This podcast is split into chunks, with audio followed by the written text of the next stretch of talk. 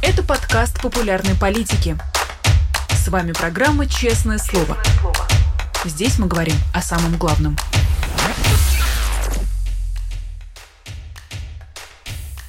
Друзья, всем здравствуйте! Вы смотрите программу «Честное слово» на канале «Популярная политика». Меня зовут Александр Макашенец. Доброе утро! Всем большое спасибо, что подключились. Не забудьте ставить лайки, не забудьте писать комментарии. Ну и важно, если смотрите в онлайне, есть суперчат, в котором вы можете задавать платные вопросы. Я буду видеть их в чате и буду передавать нашему сегодняшнему гостю. Это Михаил Подоляк, советник главы Офиса президента Украины. Он уже с нами на связи. Михаил, здравствуйте. Да, здравствуйте, Александр. Михаил, хочу перейти, наверное, к э, такой э, тревожной и главной новости минувшего дня. Жена Кирилла Буданова, это глава украинской военной разведки, попала в больницу с отравлением тяжелыми металлами. Не могли бы подробнее рассказать, что сейчас известно о состоянии здоровья Марианы Будановой и вообще об этой ситуации? Ну, в целом это говорит о том, что война действительно находится в той фазе, когда уже никто не там, пренебрегает разными средствами. А отравление — это одна из таких, скажем, традиционных практик российских спецслужб. Мы знаем много факторов, когда этот, эта технология применялась. Естественно, сейчас проводятся следственные действия для того, чтобы э, уточнить механизм отравления, время отравления, когда это происходило, было ли это естественным каким-то процессом или, опять же, есть какая-то глубокая агентура, которая расконсервирована и начинает пытаться оказать там психологическое, существенное психологическое воздействие на э, внутренний политический рынок, ну или там, скажем так, больше на общественные отношения, которые есть здесь в Украине следствие началось, то есть посмотрим, то, что будет, э, какие данные мы получим. Что касается здоровья госпожи Будановой, то все, все нормально я скажу так, да, все под контролем, то есть она проходит там необходимое э, исследование, обследование, проходит необходимое лечение. Я думаю, в принципе, что раннее обращение в таких случаях действительно позволяет э, взять э, ситуацию под контроль. Раннее обращение имеется в виду, как только появились первые симптомы отравления тяжелыми металлами, ну и, соответственно, конечно, дальше можно проводить хорошую терапию, очень быстро выводить человека из состояния э, отравления. Между тем, собеседник издания «Бабель» отметил, что вещества, выявленные в организме Будановой, никак не используются в быту и в военном деле.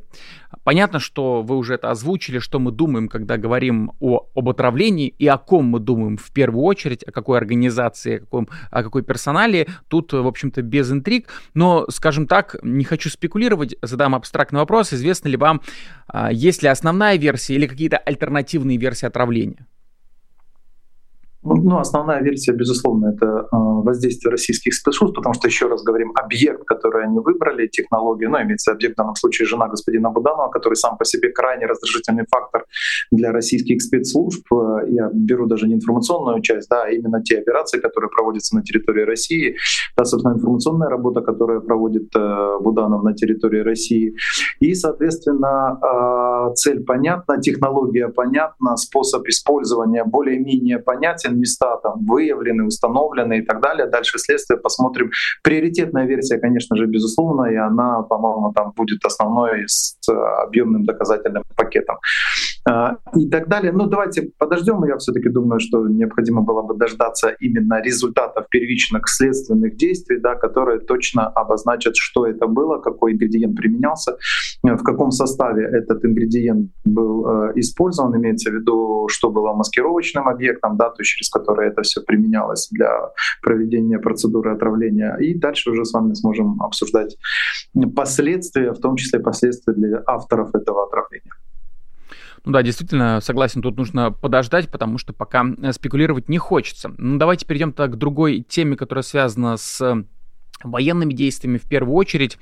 А, я знаю, что журналисты довольно часто просят вас прокомментировать какие-нибудь очередные статьи западных изданий. Некоторые из них, скажу, э, я про статьи говорю, некоторые из статей а, довольно паршивые, потому что, например, состоят из э, просто пересказа про кремлевских военкоров, их телеграм-каналов, вот, и в этом вся аналитика. А, но бывают действительно неплохие материалы. Я сейчас подведусь к новому, не знаю, хороший ли это материал, на ваш взгляд, или нет. Так вот, обозреватель Wall Street Journal э, Маркус Уокер, пишет, что сейчас у России намного больше возможностей для пополнения своей армии. Тут он анализирует ситуацию, которая сложилась на фронте. Он отмечает, что у Украины есть проблемы с призывом, снарядный голод и снижение поддержки со стороны Запада. Насколько это сходится с вашей оценкой происходящего?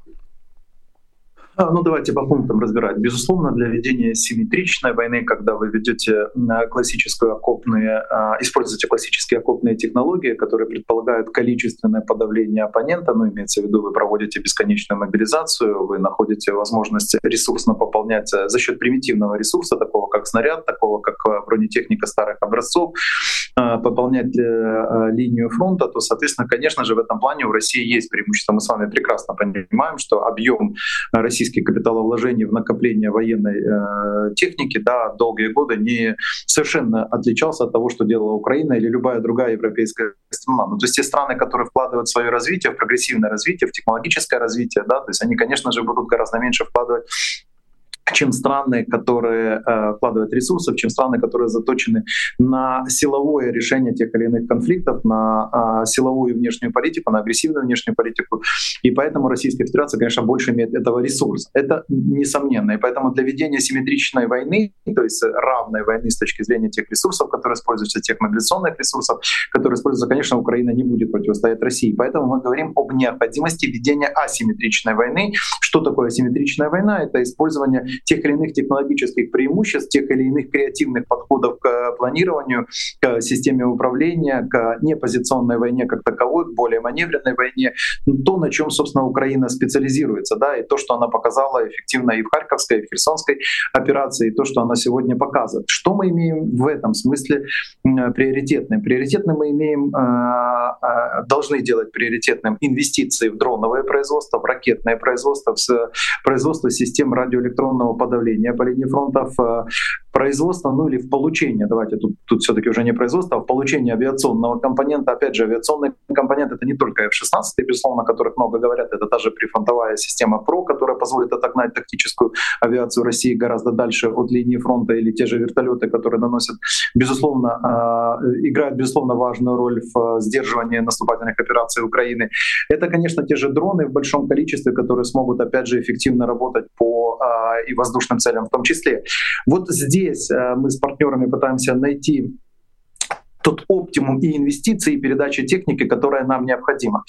Что касается таких вот аспектов, о которых вы говорите, тяжелых аспектов, ну давайте опять же разбирать. Смотрите, для авторитарной страны, которая, несомненно, является Российская Федерация, безусловно, любые процессы принудительной мобилизации, которые мы видим в России, они, и причем мобилизации в регионах, которые страдают там а, очень и очень плохими социальными отношениями или социально-экономическими отношениями, да, где мы чувствуется, чувствуется нищета, где чувствуется отсутствие рабочих мест, и так далее. Оттуда, конечно, резервуары оттуда вычерпываются э, достаточно просто, и Россия это демонстрирует.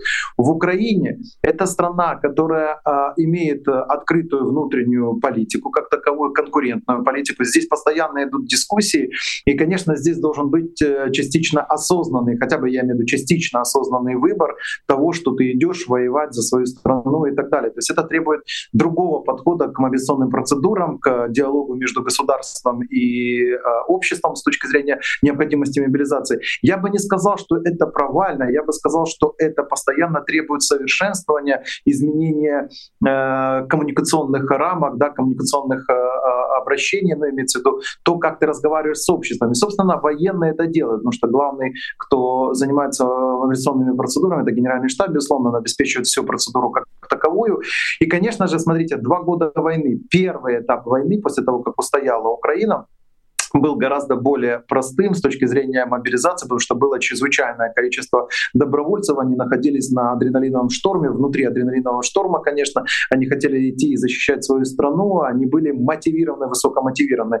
Чем дальше идет война, тем более она разрушительна с точки зрения и воздействия на психоэмоциональный фон внутри страны, тем более тяжело все это проводить, но тем не менее в Украине это проводится. Поэтому я бы еще раз подчеркнул здесь, не вижу провальности, а вижу необходимость изменения дискуссии дискуссии в обществе, а, изменения диалога между государством, ну или, скажем так, органами уполномоченными проводить мобилизацию и, собственно, обществом. Что касается снарядного голода, голода, да, безусловно, он всегда был, но тем не менее, давайте вернемся в Российскую Федерацию. В России тоже на сегодняшний день есть очевидное ресурсное истощение, в том числе серьезный дефицит э, снаряда 152-122 и 120 э, мины. И, соответственно, это все решается Российской Федерацией через э, Северную Корею. То есть Северная Корея в течение последних трех-трех с половиной месяцев передала Российской Российской Федерации не менее 400 тысяч э, снарядов данных калибров.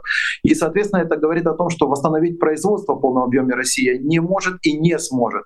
Также и Украины. Конечно, у нас не было такого объемного производства снарядов. Напомню, что Россия взорвала в, на территории Украины в течение 2015, 16, 17 и 18 годов 5 крупных складов э, с боеприпасами.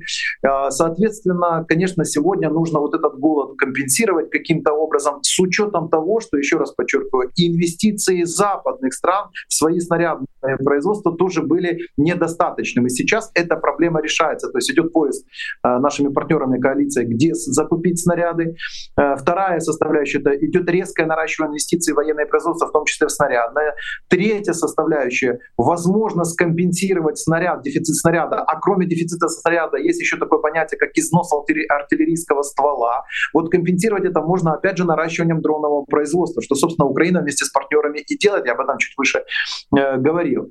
А все остальные проблематики, касающиеся, например, там, замораживания войны, там, снижения интенсивности, о чем мы периодически с вами читаем в тех или иных изданиях, они, как правило, опираются на достаточно странную аналитику, опять же, опираются на анонимные, как правило, источники и так далее. Тут, чтобы я подчеркнул, война, безусловно, тяжелая. Война находится в той фазе, когда, собственно, сейчас идет, продолжается идти борьба за инициативу, за доминирование. Россия пытается а, эту инициативу перехватить на Донецком направлении. Вы видите, какие события происходят вокруг той же Авдеевки или вокруг того же Бахмута продолжается и так далее, потому что Россия считает, что если она добьется каких-то хотя бы тактических успехов, то тогда сможет зафиксировать более жестко свою позицию, дайте нам оперативную паузу, чтобы мы могли подготовиться к третьему этапу войны, то есть учесть все ошибки, которые были допущены. Украина, естественно, продолжает интенсивное давление на запорожском, на южном направлении. Опять же, эффективные контрудары по Авдеевскому направлению проходят и так далее. То есть война находится в той фазе, когда, опять же, сейчас где-то может случиться тот или иной обвал, где-то может случиться та или иная, э, скажем так, ситуация прорыва со стороны Украины. И тогда мы будем говорить уже о... И опять же, анализы будут опираться на другие данные, будут давать другие э, предварительные выводы о том, что война не переходит в затяжную фазу, а наоборот, она выходит на какие-то финальные этапы, когда, собственно, уже диспозиция сторон абсолютно понятна. Михаил, а я правильно понял вашу мысль? То, что сейчас происходит э, под Авдеевкой, это такая попытка России получить э, выгодную переговорную позицию усадить, собственно, Украину с помощью Запада, я не знаю, за стол переговоров и, как следствие, получить оперативную паузу. Такая логика. А, логика, давайте, абсолютно частично вы абсолютно правы. То есть, да, логика в том, чтобы перехватить инициативу хотя бы на Донецком направлении, показать, что у России есть ресурс для, для проведения контрнаступательных объемных действий. Хотя напомню, что в сентябре-октябре э, большие э, атаки с применением механизированной техники, ну, механизированные атаки, да, по сути, они полностью провалились. То есть, соответственно, сегодня немножко другая тактика России избрана. Это тактика просачивания, попытки просачивания э, по, по линии фронта за счет малых штурмовых групп, там 15, 20, 30 человек без э, поддержки техники, но с поддержкой артиллерии и авиации. И, соответственно, эта, эта тактика тоже не дает никакого результата. Одна из э, задач, э, одна из задач, которую мы видим на Авдеевском направлении, да, это улучшить свои позиции по линии фронта, доказав нам, ну, Украине, или доказав э, скорее про украинская коалиция, что у России достаточно ресурсов для проведения контрнаступательных операций. И, соответственно, вы правы, абсолютно попытаться все-таки деморализировать, до конца деморализовать и партнеров, и нас, и сказать, что, видите, э, ситуация зашла в тупик, так называемый, да, о нем уже много раз говорили, и выход из этого тупика — это переговорные позиции о прекращении как такового огня, ну или о снижении интенсивности огня. И, соответственно, дальше оперативная пауза, тут вы абсолютно правы, оперативная пауза. Россия, а, для меня вот это загадочно, что кто-то еще не понимает, что когда бюджет 2024 года России сконструирован таким образом, что практически 40% будет идти на милитарную компоненту и, собственно, на вооруженные силы, и, собственно, на Росгвардию или там на другие силовые органы, это более 14 триллионов рублей, то есть это более 120 миллиардов долларов, если брать в эквиваленте то, соответственно, конечно, Россия не будет менять свои подходы и будет на, на, наоборот накапливать в течение короткого времени, в течение зимне-весеннего периода, накапливать дополнительный ресурс, опять же, проводить обновление и ротацию воинских частей, которые принимают непосредственное участие в атаках. Соответственно, будут искать где-то возможность приобрести дополнительные снаряды, опять же, развить э, дроновое производство и, соответственно, перейти в третий этап, э, этап наступательных операций э, на тех или иных направлениях. Это очевидно. Но есть еще одна задача, очень важная, когда мы говорим об Авдеевке, это политическая задача, политическая составляющая. Я понимаю, что объем темы войны в российских официальных медиа снизился, потому что существенных успехов нету. Вся эта история, которая длится уже более 600 дней, да, практически два года длится война, она для России выглядит с точки зрения пропаганды, конечно же, проигрышно. Да, захватили какую-то часть территории, но тем не менее это не те рубежи, о которых пропаганда накануне войны рассказывала, что мы можем взять под контроль такую даже большую европейскую страну, как Украину, и, соответственно, можем действительно перейти к реализации э, программы «Восстановим СССР».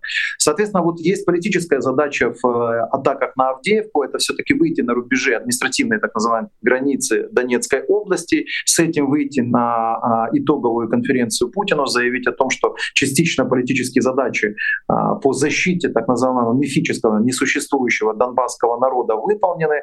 Соответственно, Россия восстановилась, Россия э, претендует на более жесткое глобальное доминирование, ну и, соответственно, Путину нужно продлить мандат там, дальше в э, бессрочном формате и так далее. То есть даже эта речь идет не о проведении выборов с конкретной программой, реализованной частично, да, например, захватили Донецкую область в полном объеме, а речь идет о продлении мандата на политическое бессмертие Путина, то есть неважно, что он делает, неважно, в каком он состоянии, неважно, как он мыслит и так далее, он должен до конца уже доработать то, что э, начал.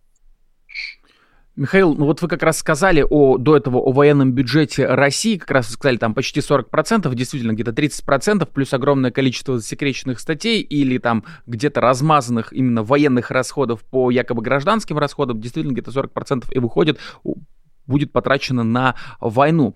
И вот на ваш взгляд, вот э, такой акцент, собственно, на такое количество денег, которые готовы потратить э, кремлевские чиновники на войну, это таким образом Путин идет в банк или ему в принципе выгодно состояние такой затяжной или вообще вечной войны?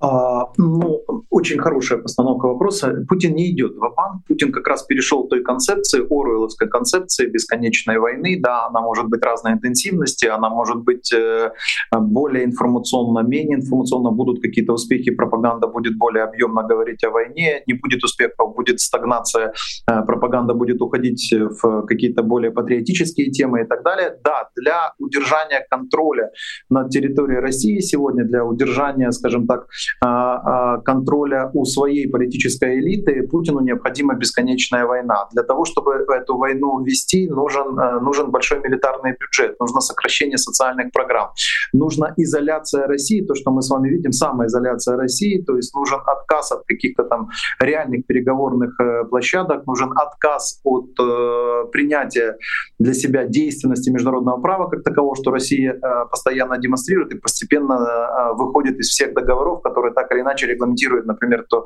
использование или э, тренинги ядерного оружия, использование или тренинги обычного оружия в Европе. То есть Россия практически полностью уходит из э, международного юридического пространства, оставляя свое участие, я напомню, например, э, участие официальных лиц России в тех или иных международных саммитах, э оставляя эти, это участие исключительно как э, такие майда, э, площадки для ведения пропаганды, для ведения э, информационной работы по объяснению мировому сообществу, что Россия имеет право на внешнюю политику агрессивного толка. И, соответственно, война — это способ, вот вы тут абсолютно четко и правильно говорите, война — это способ двойного контроля, это война — это способ продления э, политического долголетия путинской элиты. Я не только о Путине говорю, а и о людях, которые в других условиях, в условиях конкурентной политики несостоятельны и быстро уйдут в небытие. Второе, война — это способ, еще раз подчеркиваю, контроля, дешевого контроля над внутренним пространством. То есть в, в состоянии войны, конечно же, в России не появится, не будет реанимирована конкурентная политика, не будет реанимирована оппозиционные какие-то возможности, не будет реанимирована свобода слова в полном объеме или вообще в любом объеме. И, соответственно, а, Россия будет находиться вот в этом а, замерзшем состоянии, когда есть одна несменяемая элита, один несменяемый президент, неважно.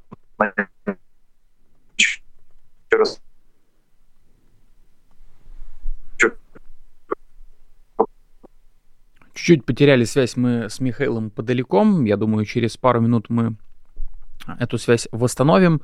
А, собственно, друзья, не забывайте писать ваши вопросы в суперчат. Вы можете Михаилу подалеку, в общем-то, напрямую вопрос задать. Я обязательно его передам. А, смотрю пока за вашей активностью. Спасибо большое, что пишете. Ну и огромное спасибо тем, кто так рано подключается к эфиру, следит за политическими новостями. Друзья, также не забывайте, что у нас есть утренние новости, которые выйдут чуть-чуть попозже, но основные новости, которые набрались за минувшую ночь, за вечер и за утро, вам обязательно расскажут мои коллеги. Ну и также не забывайте, что есть а, способ поддержать конкретно программу «Честное слово». Это можно сделать довольно просто. Вы на вашем экране видите QR-код, переходите по ссылке и оказываетесь на платформе Patreon.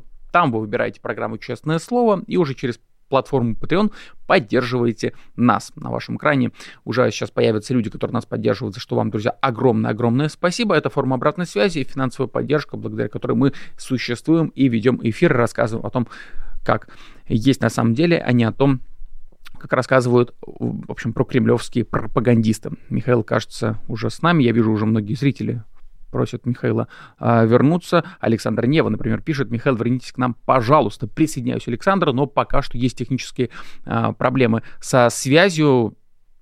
Как вы понимаете, Михаил находится в Украине, возможно, есть э, связанные со связью какие-то трудности или проблемы. В частности, я помню, я делал один репортаж как раз, когда Россия бомбила по энергостанциям в прошлом году мы с одним из э, бывших чиновников, э, министров, э, по-моему, даже общались по связи. Я записываю синхрон. В этот момент, видимо, происходит какой-то очередной удар по электростанции, и связь обрывается. Поэтому вот так вот драматично прямо в эфире, этот фрагмент даже добавили внутрь репортажа, мы потеряли связь с нашим гостем. Поэтому Тут я не говорю, что такая же ситуация, может быть, просто проблемы с интернетом, но, тем не менее, прошу, как говорит один небезызвестный политик отнестись с пониманием. Ну что ж, э, не забывайте про ваши платные вопросы. Мы, так как мы ожидаем сейчас Михаила подалека, друзья, можете отправить в суперчат вопрос мне. Я пока что с вами на связи. Можете отправить какую-нибудь гифку или эмодзи и так далее. Ну, в общем, буду рад любой вашей активности. Ну и не забудьте поставить лайк, это поможет трансляции продвинуться. Михаил уже с нами на связи. Михаил, э, продолжайте буквально, буквально значит, минуту Извините, вы отвечали на вопрос, да. и дальше связь оборвалась. А, извините, да, а, разрыв был связи. Значит, возвращаемся к тому, что для России, безусловно, бесконечная война чрезвычайно важна, потому что она продолжает а, позволять России существовать в том виде, в котором она сегодня существует. Что это значит? Это значит тотальный контроль над внутренним пространством. Безусловно, в России не появится, потому что Россия будет идти по пути самоизоляции, продолжающейся самоизоляции, выходить из всех международных договоров и так далее, то есть игнорировать их, безусловно, считать международное право несостоятельным, ненужным для того, чтобы оно как-то влияло на внутреннюю или даже на внешнее проявление жизни Российской Федерации, политической жизни. Вторая составляющая — международные институты Россия будет продолжать использовать максимально активно для а, а, промоции своих, вот, э, скажем так, видов внешней политики. Внешняя политика как а, политика экспансионизма, политика шантажа, политика агрессии. Третья составляющая на внутреннем рынке, безусловно, будет законсервирована та элита, неконкурентная элита, которая сегодня есть, элита путинского призыва, и, соответственно, не появится конкурентная как раз-таки политика, не появятся реалистичные, ну то есть реальные выборы, конкурентные выборы, не появится свобода слова, безусловно, не появятся политические партии, вернее, они могут существовать, но они будут постоянно находиться под э, прямыми и косвенными государственными ударами. А четвертая составляющая — это, безусловно, консервация э, сроков пребывания у власти людей, которые не являются состоятельными с точки зрения того, что они предлагают обществу. В данном случае я говорю о том же Путине, да, который непонятно в каком то физиологическом, психофизиологическом состоянии находится, но тем не менее он может быть бесконечен. С точки зрения внешней политики, конечно, война России против Украины, интенсивная война с разными периодами э, масштабности, с разными периодами, опять же, той же интенсивности и так далее, она позволяет России оставаться все-таки в перечне в перечне ключевых ньюсмейкеров, да, потому что Россия генерирует там большие информационные поводы. Эти информационные поводы, конечно же, разрушительны для а, современного глобального политического процесса, но тем не менее. То есть, грубо говоря, бесконечная война позволяет России оставаться все-таки в топе стран, которые так или иначе влияют на глобальный политический процесс. Иначе Россия действительно будет постепенно мигрировать в сторону страны, которая выведена из, э, скажем так, большого стола, на котором определяются глобальные правила поведения, и, соответственно, на эти правила, на архитектуру, на глобальную политическую архитектуру имеет очень э, незначительное влияние. Ну вот, в принципе, поэтому, конечно же, Россия чрезвычайно заинтересована в инвестировании денег. Но тут важный вывод же в другом, я имею в виду войну, в милитарную компоненту. Важный вывод э, надо делать другой.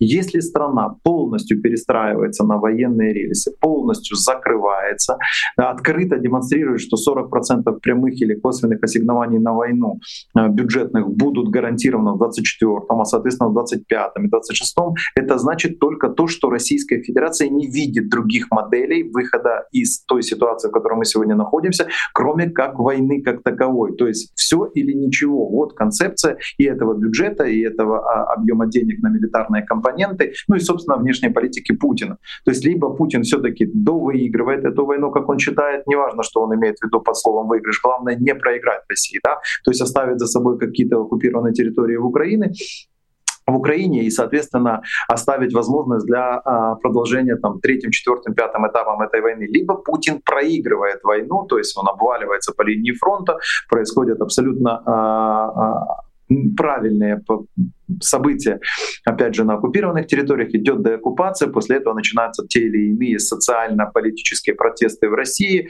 они масштабируются, они быстро сносят эту элиту, и, соответственно, появляется какая-то конкурентная политика, да, слабая демократия на первом этапе, но тем не менее демократия, тем не менее начнутся какие-то изменения а, в том способе жизни, которому Россия сегодня, к сожалению, отдает предпочтение. Я имею в виду это бесправный, бесконкурентный способ жизни.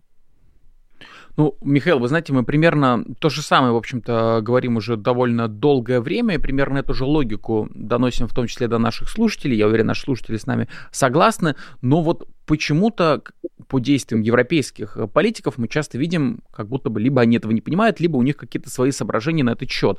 И вот, например, президент Чехии, он э, заявляет, Запад должен дать Украине все, иначе это будет нашим провалом. Кажется, что это довольно такой редкий голос на фоне не отсутствия заявления, а отсутствия действий, скорее других европейских политиков. Насколько такая позиция редка для этих самых э, европейских лиц, принимающих решения? А знаете, на самом деле очень тоже интересный вопрос, потому что если брать если брать каждого отдельного политика, не только господина Павела, да, можем взять господина Столтенберга, госпожу Мелани, они делают идеальные заявления, то есть они понимают природу войны. Они, я бы даже, кстати, обратил внимание на выступление в Конгрессе периодически господина Байдена. Они очень точно понимают природу этой войны. Они точно понимают риски, которые будет нести неправильно финализированная война. Они точно понимают, что Российская Федерация не, не вернется в довоенное э, состояние и не будет даже пытаться маскировать свою законопослушность. Да? То есть, соответственно, Российская Федерация в путинском исполнении всегда будет претендовать на статус такого глобального беспредельщика, который не хочет подчиняться никаким правилам и требует, чтобы ему оставили право через насилие решать свои внешнеполитические там, а, проблемы или вопросы и так далее. Вот они это понимают. Другой вопрос, что когда эта дискуссия опускается на уровень политических элит, то тогда начинают вылазить в этих элитах, национальных элитах, вылазить в рамках этой дискуссии э, несколько факторов. Да? Во-первых, исчез страх не перед Россией, а страх перед войной как таковой. Потому что в начале войны, почему все были консолидированы, максимально настроены на объемную длительную помощь Украине и так далее, потому что присутствовал страх, что если Россия быстро захватит Украину, то, соответственно, смогут ли эти страны сами противостоять, например, экспансионистским устроениям России, которое их бы быстро бы масштабировало, она бы потребовала, возможно, взять под контроль, возможно, как один из сценариев, э, вернуть под контроль страны так называемого Варшавского договора, ну и дальше там что-то модерировать с точки зрения глобального политического процесса. Вот этот страх прошел. И, соответственно, сейчас дискуссия идет в другой тональности. Дискуссия идет в другой тональности, э, обсуждаются вопросы, вот та помощь, которую мы оказываем Украине, насколько она является действительно вложением в, в возврат мира каким-то правилам, какой-то стабильности и так далее. И здесь очень важно, э, несмотря на то, что война двухгодичная, пояснять принципиальные вещи. Первое. И тут я солидаризируюсь с президентом Чехии, он очень точно говорит, смотрите, э, проигрыш будет не Украины, проигрыш будет демократии. То есть, э, собственно, лагерь демократии докажет, что даже одна технологически отсталая, но объемная по ресурсам авторитарная страна может э, выиграть в демократии как таковой. Второе, значит, концепция демократии, которая может сама защищать свои ценности, провально. И, соответственно, это будет провоцировать другие авторитарные, ну или там страны с нестабильными политическими режимами на более агрессивные модели поведения. Третья составляющая не проигрыш России э, полностью обвалит международные правила. Они и так хрупкие, они и так всегда нарушались в какой-то части, и так всегда пытались маскировать эти нарушения. То сейчас будет понятно, что международных правил не существует, и если ты будешь вести себя, опять же, повторюсь, нагло на глобальном рынке, то ты сможешь добиваться тех или иных э, решений, в том числе получать те или иные территории под контроль, фактический контроль, даже если юридически это не будет признаваться. Четвертая составляющая — это вообще вопрос глобального лидерства Соединенных Штатов. То есть если Соединенные Штаты, которые являются ключевым военным донором Украины, которые являются ключевым консультантом с точки зрения принципов э, ведения войны как таковой, да, но с точки зрения применения той же техники, что Украина переоснащает свою армию, уходит полностью из советского старого стандарта, то есть стандарта, в котором сегодня работает российская армия, уходит полностью в натовский стандарт, причем консультантом здесь являются Соединенные Штаты и Британия. И, соответственно, если это не происходит, то есть мы используем те образцы оружия, которые есть на вооружении стран НАТО, соответственно, вопрос глобального лидерства перестает для Америки выглядит э, абсолютно однозначно перестает выглядеть абсолютно однозначным. То есть тогда нужно будет это лидерство доказывать. Тогда и переходим в следующий пункт. Не проигрыш России будет провоцировать нестабильность, ту, которую мы видели уже, ее проявление мы видели на Ближнем Востоке, в Центральной Африке. Мы видим нарастание вот этих протестных настроений, в том числе в городах э, Европы, которые так или иначе поддерживаются Российской Федерацией, потому что это очень простая технология, мигрантское давление, антимигрантский шок э, местного населения, э, вот этот, скажем так, беззубый ответ на вот эти мигрантские всплески коллективной политической элиты Запада, Запада провоцирует рост популярности ультраправых партий, которые там начинают выигрывать и парламентские выборы. Да, безусловно, они еще не будут э, иметь возможность формировать правительство, конечно же, коалиционное, но тем не менее. То есть процент поддержки вот мы видим в Голландии Вилдерса, мы видим альтернативу для Германии в Германии, собственно, мы видим победу Фица в Словакии и так далее и тому подобное. То есть, а ультраправые, как правило, ориентированы э, не то, что там они куплены Россией, да, это для меня странная формулировка, но тем не менее они ориентированы ориентированы в, на Россию, на внешнюю политику России, на дружеские отношения с Россией, соответственно, на совместные политические заявления ориентированы и так далее. То есть все эти процессы несомненны, и если война заканчивается не проигрышем России, то, еще раз подчеркиваю, э, хаос. Э, Россия будет много инвестировать в хаос, в нестабильность, в разрушение окончательное правил, в постоянные конфликты на разных территориях. И тогда я перехожу обратно в то, что говорит господин Павел. Тогда инвестиции в собственную безопасность, в изоляцию собственную от таких проявлений будут несопоставимы с той помощью, которую оказывает Украине. А почему сегодня приходится эти прописные, как вы говорите, истины повторять? Ну, два года войны. Два года года войны это всегда тяжело. Информационные поводы часто как калейдоскоп меняются. Нужно постоянно повторять прописные вещи, да, которые должны постоянно быть на, э, если не первых, то там вторых, третьих полосах тех или иных медийных площадок, не забывая, что Россия ведь тоже, я имею в виду э, классическая пропагандистская составляющая Российской Федерации, тоже продолжает работать на внешних рынках, то есть пытается инвестировать в какие-то свои информационные программы, не напрямую, как раньше, там она не рассказывает эти сказки о биолабораториях и нацистах, это скорее такая а, вотчина Патрушева и Нарышкина, да, это они могут это говорить, это не цитируется в большом объеме, а как раз-таки они э, вкладываются в другие более тонкие технологии, говорить о том, что национальные элиты должны сконцентрироваться на национальных вопросах, у них свои риски возникают, что Украина это там страна, которая а, уже в любом случае не выиграет войну, поэтому давайте уменьшать помощь, пусть они там о чем-то договорятся, разменяют территории на что-то и так далее и тому подобное. То есть это более тонкие технологии, не забываем, что они работают. Это не значит, опять же, что российская пропаганда скупает там, западных журналистов. Нет, конечно же, категорически нет, но тем не менее через те или иные а, опосредованные структуры, через те или иные общественные общественные организации, политические партии, можно ту информацию доносить до западного избирателя. Нам с вами просто приходится постоянно говорить, неважно сколько раз, повторять, еще раз подчеркиваю, важные выводы, что касается того, как будет жить мир, если война закончится неправильно. Ну вот вы уже упомянули, что на партиях в Нидерландах победила ультраправая партия «Свободы». Лидер партии Герт Вилдерс э, выступает против отправок оружия Украине.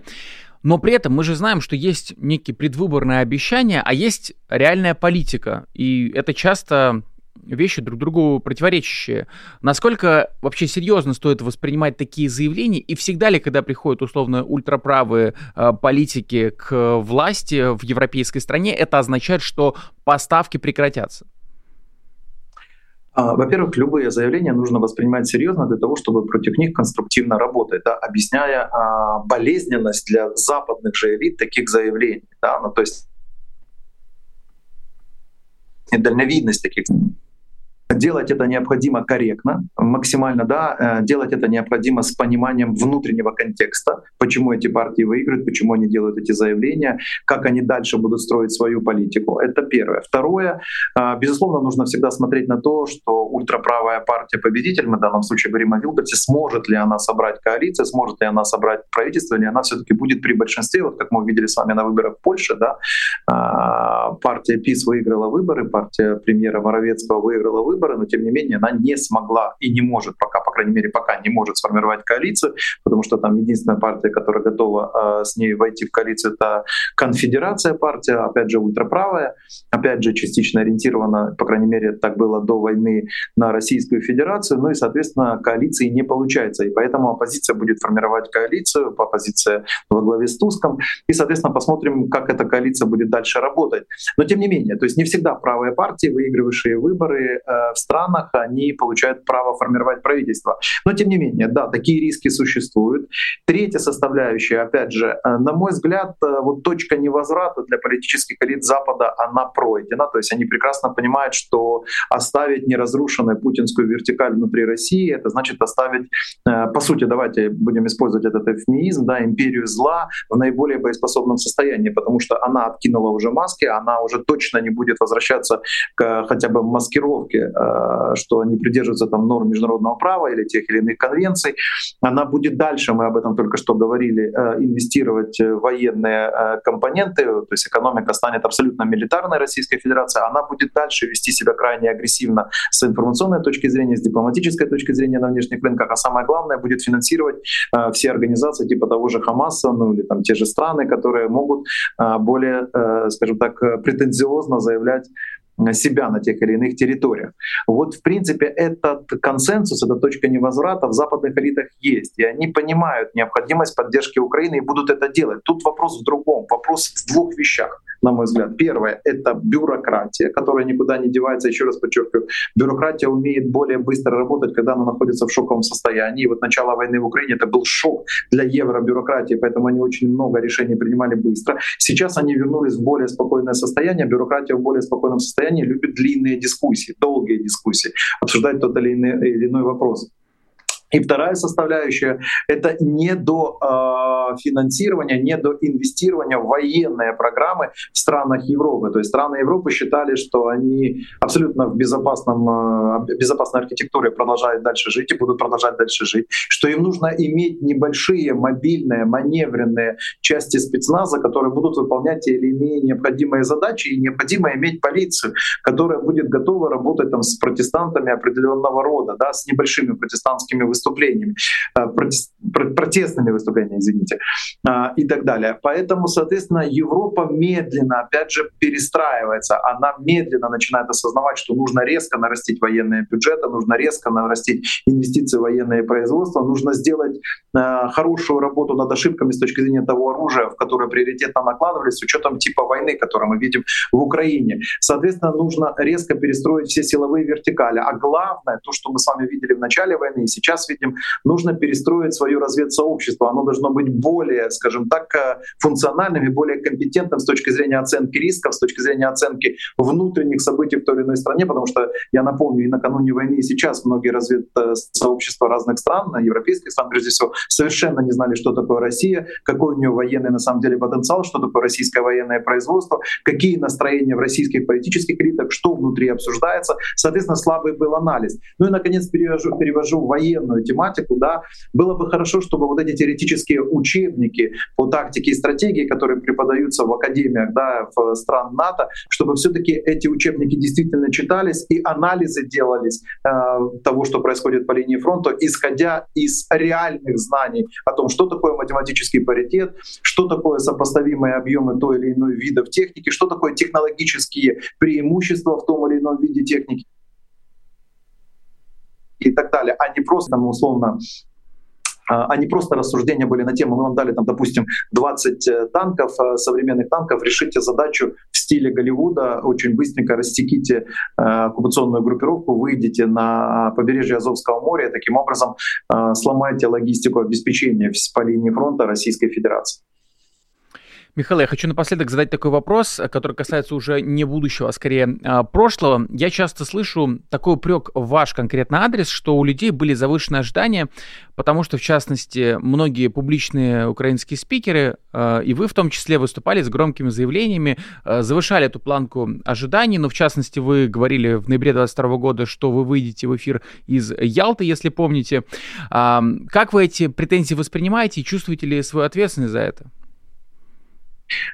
я любые претензии воспринимаю прагматично, нормально. Люди имеют право, люди не а, обычный обыватель, да, он имеет право предъявлять любые претензии людям, которые имеют больше доступа к информации, больше доступа к инсайду, и, соответственно, опираясь на этот инсайд, делают те или иные заявления. Поэтому, безусловно, обыватель прав, когда предъявляет эти претензии. Теперь вернемся, собственно, и к завышенным ожиданиям, и к Ялте, и ко всему остальному.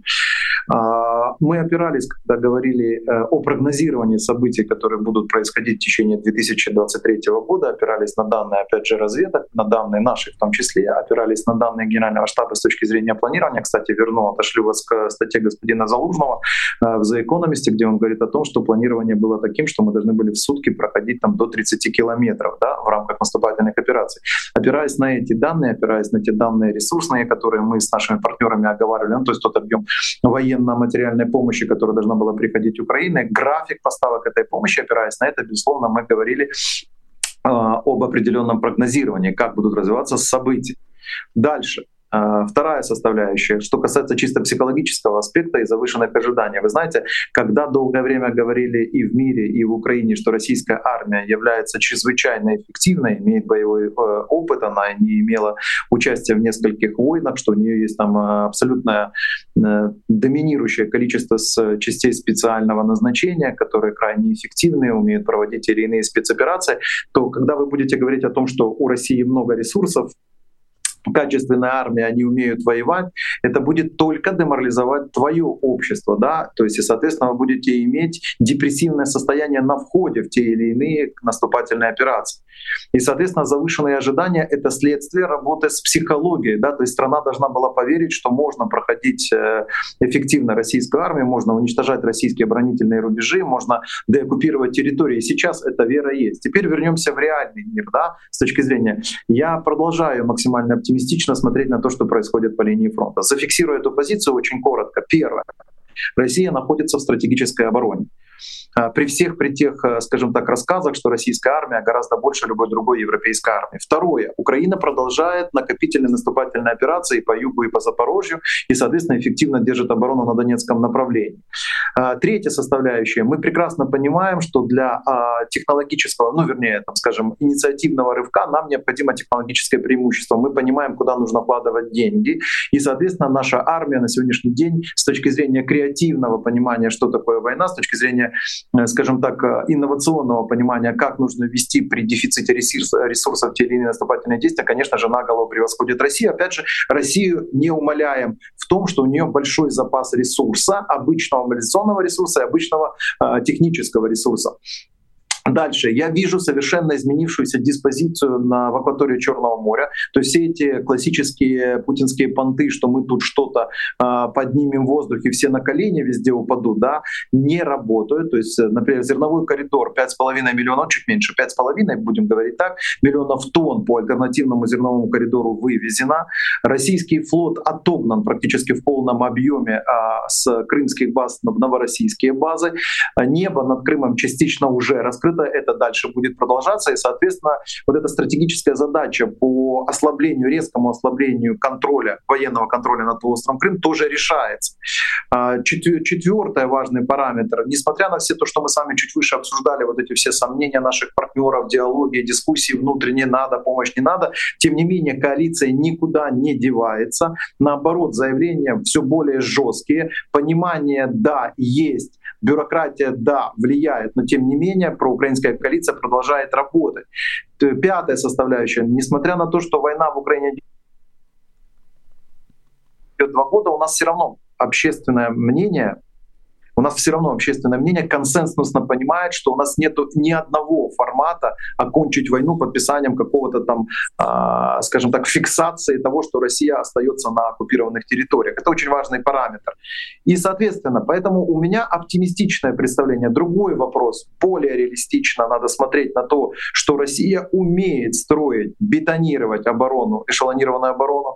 Соответственно, Россия умеет окапываться в землю, глубоко закапываться. И, соответственно, у России все еще а, нормально работает логистика, снабженческая логистика, подвоз ресурса, резервов. Для того, чтобы это преодолеть, нужно внести необходимые коррективы в тактику. То есть необходимо резко нарастить использование дальнобойных средств поражения, это прежде всего ракет. Нужно резко нарастить производство дронов, о чем мы опять же говорили в начале, потому что оно будет решать гораздо эффективнее задачи, которые сегодня решает артиллерия. Это не значит, что артиллерию не надо использовать для контрбатарейки и так далее, но тем не менее. Нужно окончательно решить вопрос с прекращением доминирования России в воздухе, особенно по линии фронта, если мы говорим о наступательных операциях, да, то есть все-таки нельзя идти в наступление, если у тебя на, э, над головой висят только э, самолеты, вертолеты врага. Соответственно, эту задачу решать. И нужно окончательно решить вопрос до закрытия неба, особенно в прифронтовых зонах, в таких областях, как Запорожская, Днепро, Днепропетровская, Харьковская, Николаевская, Одесская и так далее. Вот это будет существенные изменения, опять же, по диспозиции э, вдоль линии фронта в целом. Поэтому давайте так. Завышенные ожидания, они решали определенные психологические задачи. Второе, а мы опирались, когда делали свои прогнозы, опирались на данные, предоставленные Генеральным штабом и разведкой. Третье, объективность всегда вносит свои коррективы. Да, то есть э, Российская Федерация не могла бесконечно сидеть и ждать, пока ее будут выносить, она будет отрицательно наступать. Четвертое, тем не менее, я крайне оптимистично смотрю на то, что происходит, потому что Россия находится в обороне, Украина продолжает накопительный эффект наступательных операций, продолжает носить коррективы в свою тактику и стратегию, соответственно, мы с вами результаты получим. Ну и главное, я тем не менее вижу э, глобальную поддержку планов Украины по деоккупации. Михаил, спасибо большое. Михаил Подоляк, советник главы офиса президента Украины, был в нашем эфире, за что мы его благодарим. Ну и, друзья, хочу сказать спасибо конкретно одному человеку и вообще всем-всем зрителям, но в том числе одному человеку, Денису Стукалову, который отправил 5 евро, и гифку Бегемот, который сейчас замечательным образом завершит наш эфир. Денис, вам большое спасибо. Ну и вам, друзья, за то, что смотрели, тоже огромное спасибо. Не забудьте поставить лайк, Ютубу будет приятно порекомендовать это видео. Ну и в частности, не забывайте про другие способы нас поддерживать. Они есть в описании к этому видео. Есть платформа Patreon, есть другие способы. Поэтому подключайтесь. Будем очень рады вашей поддержке. На этом сегодня все. С вами был Александр Макашенец. Увидимся. Вы слушали подкаст «Популярные политики». Мы выходим на Apple Podcast, Google Podcast, Spotify и SoundCloud. А еще подписывайтесь на наш канал в YouTube.